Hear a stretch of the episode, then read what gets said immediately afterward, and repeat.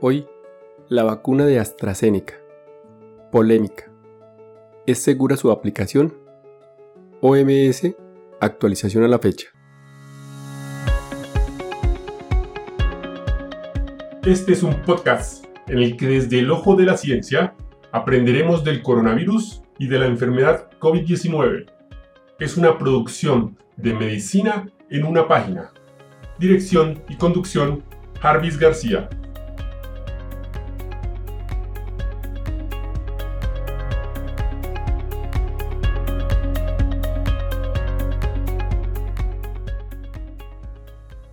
El 19 de marzo del 2021, en su página de internet, la OMS a través de la declaración del Subcomité sobre el COVID-19 del Comité Consultivo Mundial sobre Seguridad de las Vacunas acerca de los signos de posibles efectos adversos relacionados con la vacuna de AstraZeneca, nos comunicó lo siguiente. Al 17 de marzo del 2021 se han registrado en todo el mundo más de 120 millones de casos de COVID-19 de los cuales 2 millones han sido mortales. La vacunación continúa siendo una herramienta fundamental para ayudar a prevenir nuevas infecciones y defunciones para controlar la pandemia.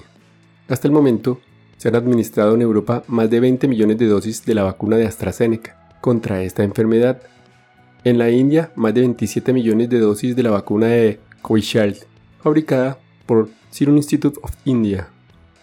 El 16 y el 19 de marzo del 2021, el Comité Consultivo Mundial sobre Seguridad de las Vacunas, con sus siglas GACBS, se reunió por medios virtuales para examinar la información y los datos disponibles sobre los casos de trombolias, coágulos sanguíneos y trombocitopenia, baja concentración de plaquetas, notificados tras la administración de la vacuna de AstraZeneca contra el COVID-19. El subcomité examinó los datos obtenidos en ensayos clínicos y los informes sobre la seguridad procedentes de Europa, incluido el Reino Unido, India y Vigibase, que es la base de datos mundial de la OMS de informes relativos a la seguridad de casos individuales. Tras haber realizado un examen científico exhaustivo de la información disponible, el subcomité emite las siguientes seis conclusiones y recomendaciones. Primera, los beneficios que aporta la vacuna de AstraZeneca contra el COVID-19, así como la vacuna de Covishield, continúan siendo superiores a los riesgos a que se expone el paciente. Esta vacuna tiene un enorme potencial de prevención de la infección del SARS-CoV-2 y de reducción de la mortalidad en todo el mundo. Segunda, de acuerdo con los datos disponibles, la administración de vacunas contra el COVID-19 no da lugar a un aumento global de trastornos relacionados con la coagulación, como la trombosis venosa profunda o la embolia pulmonar. Las tasas notificadas de trombolias tras la administración de estas vacunas se corresponde con las cifras esperadas de diagnósticos de estos trastornos, que ocurren de forma natural y no son infrecuentes, además de poder ser consecuencia de la propia COVID-19. Las tasas observadas de estos eventos han sido inferiores a las esperadas. Tercera, aunque es cierto que en Europa la administración de la vacuna de AstraZeneca contra el COVID-19 se ha asociado con tromboembolias poco comunes y con una incidencia muy baja acompañada de trombocitopenia como la trombosis de senos venosos cerebrales, no puede afirmarse con certeza que estos efectos se deban a la vacunación.